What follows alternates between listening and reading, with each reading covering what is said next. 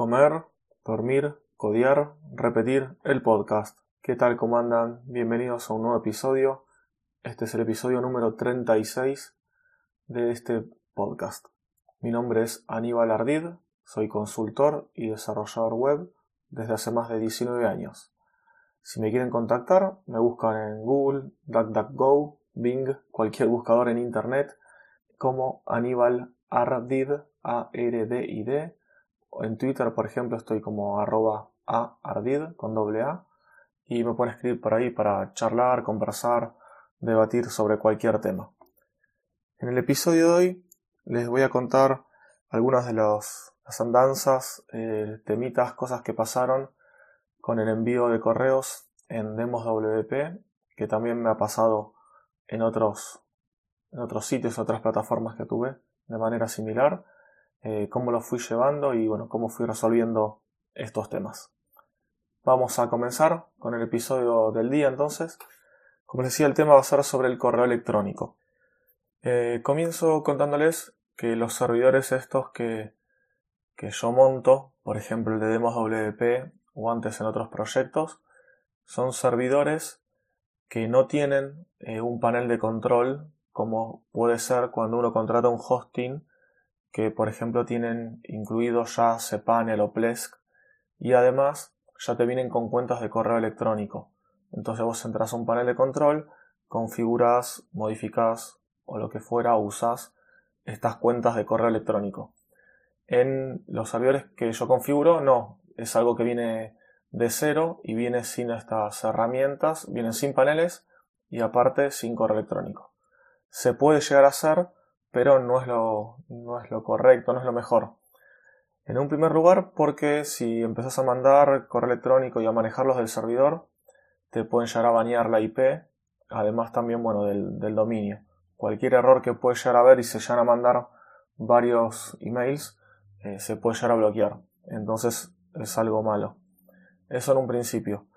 Y en segundo lugar, porque sé que hay herramientas que lo hacen mucho mejor y que son especialmente creadas para ese fin, ¿sí? para enviar correos. Entonces, ¿cómo lo resuelvo yo? En un principio, para enviar los correos del servidor, si tengo que mandar alguno, como por ejemplo en el caso de Demos WP, tengo que enviar diferentes correos.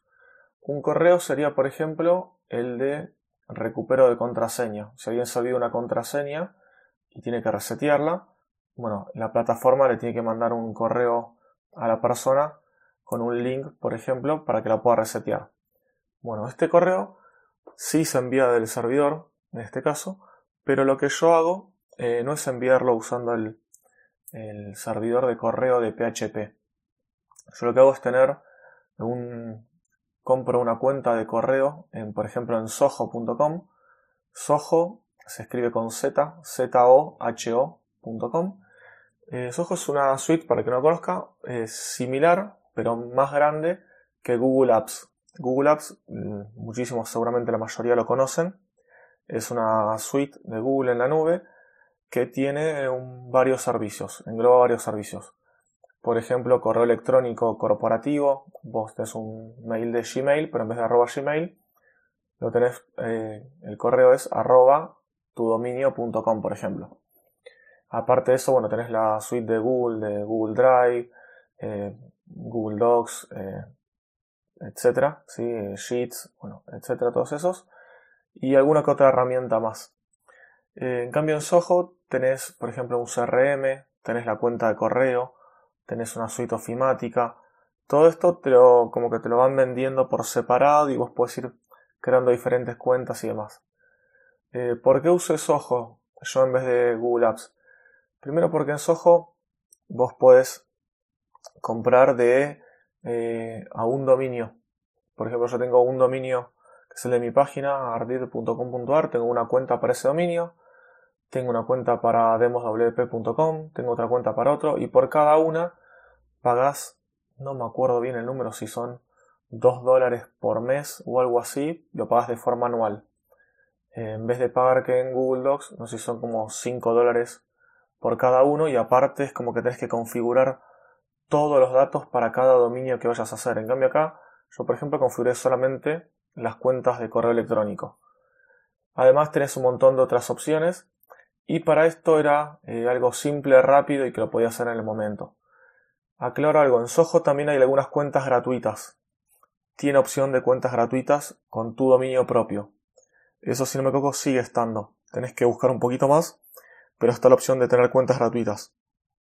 La diferencia es que eh, las cuentas gratuitas tenías un límite de algunas opciones, por ejemplo, no puedes hacer redirect de correos electrónicos, no puedes usar la función de SMTP, que esa fue la que usé yo y por eso fue lo que pagué. Y también, eh, si vos eh, tienes, tenés un solo dominio por cuenta gratuita, y en la cuenta gratuita vos tenés que poner el teléfono para validar. Y yo ya había puesto mi teléfono, no quería poner otro teléfono, entonces bueno, dentro de mi misma cuenta, ahí tengo tres dominios y aparte, como les digo, habilité el SMTP. Este SMTP, SMTP, perdón, para que no lo sepa, es el protocolo por el cual se envían correos electrónicos. Entonces, en el servidor mío, lo que yo hice fue configurar la cuenta de SMTP en un programa de, en una extensión o en la librería de PHP, configuré todos los datos de mi cuenta de SMTP de Soho y de esta manera los correos salen desde el servidor, pero no salen por el, servidor, vuelvo a repetirlo, de, de, PHP, sino que salen haciendo una conexión por SMTP y salen desde Soho. Entonces yo, por ejemplo, si voy a Soho a mis correos enviados, ahí tengo todos los correos que se enviaron, por ejemplo, de recupero de contraseña, de registro de usuarios, etc. Bueno, de esta manera eh, solucioné este temita para no usar la IP del servidor como envío de correos y eh, estar usando una cuenta aparte de un servidor de correo real. Así yo lo uso para el envío de correos, de recupero de contraseñas, eh, mails que yo me mando a mí mismo con estadísticas de servidor o alguna alerta y alguna que otra cosa más. Para hacer esto eh, probé un montón de, de, librerías o de código de scripts de PHP probé hacerlo también por Cur, a mano, hice un montón.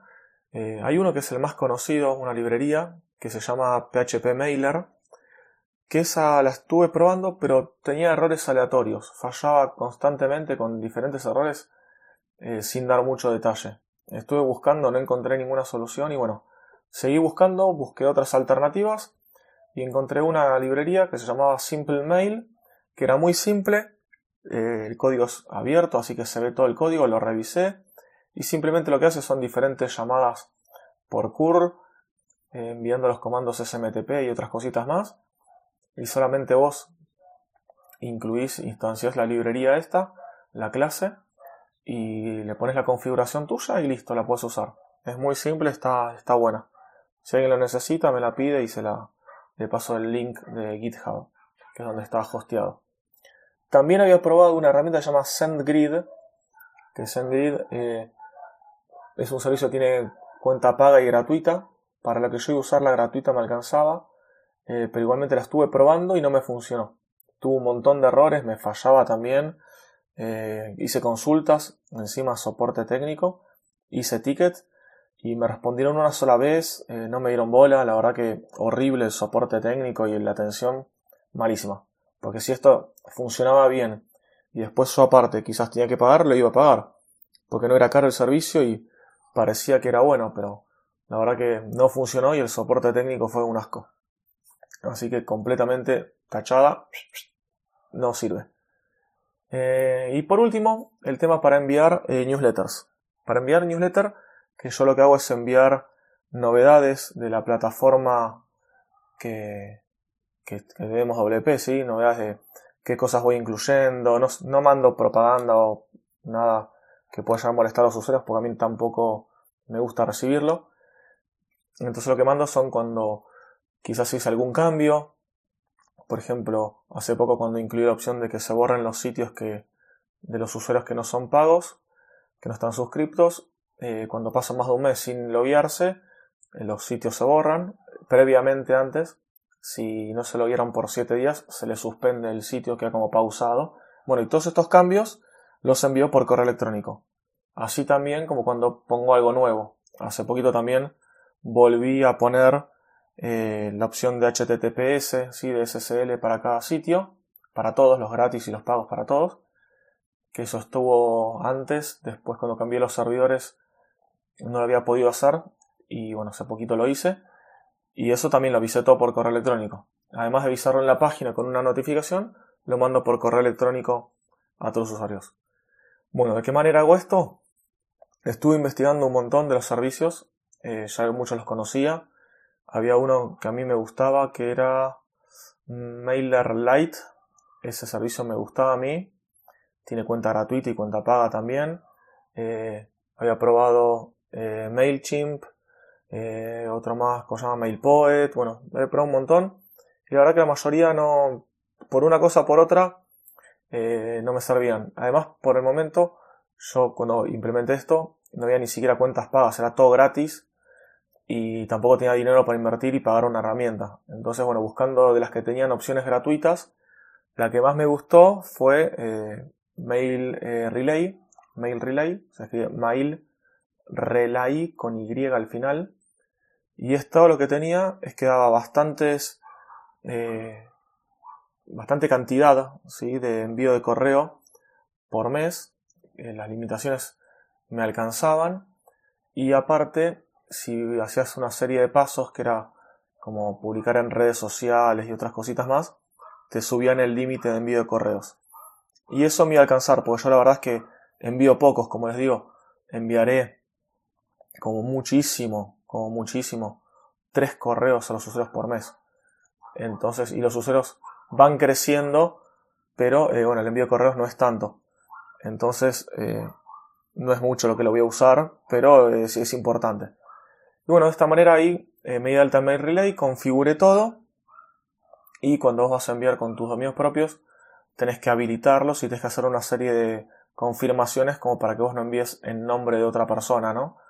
Y bueno, estas configuraciones están todas dentro de la, de las partes de soporte que te dicen cómo tenés que configurar en el servidor, que tenés que configurar el de Kim, el SPF, validar de diferentes maneras, tenés diferentes opciones para validar, pueden ser con, con registros del dominio. Y bueno, hice todos estos pasos, hice algunas pruebas y funcionó bien.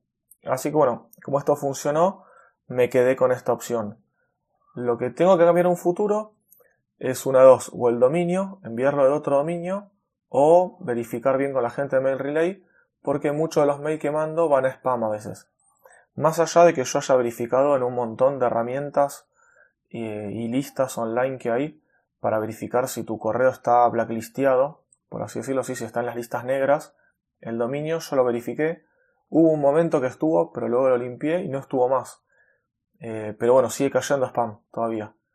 Eh, así que bueno, eso es lo que tengo que revisar, pero bueno, ya no tengo mucho tiempo y, tengo que hacerlo. Es algo pendiente que tengo, pero bueno, ahora estoy con otras urgencias por ejemplo, prefería darle los usuarios HTTPS en el dominio antes que, que podamos arreglar esto de spam que no era tan urgente.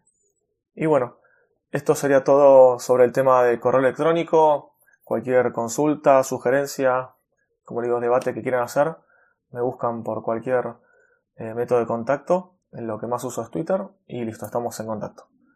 Nos escuchamos en el próximo episodio. Hasta pronto.